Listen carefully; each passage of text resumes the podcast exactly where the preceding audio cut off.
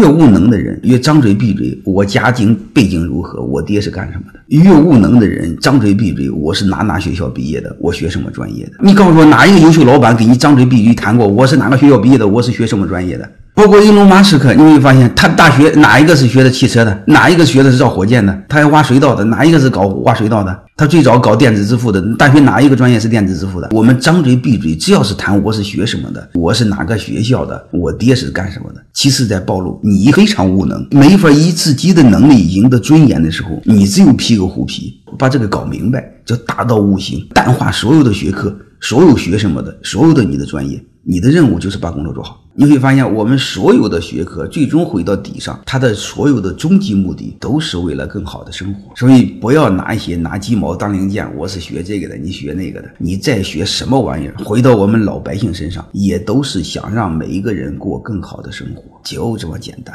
别扯什么高大上。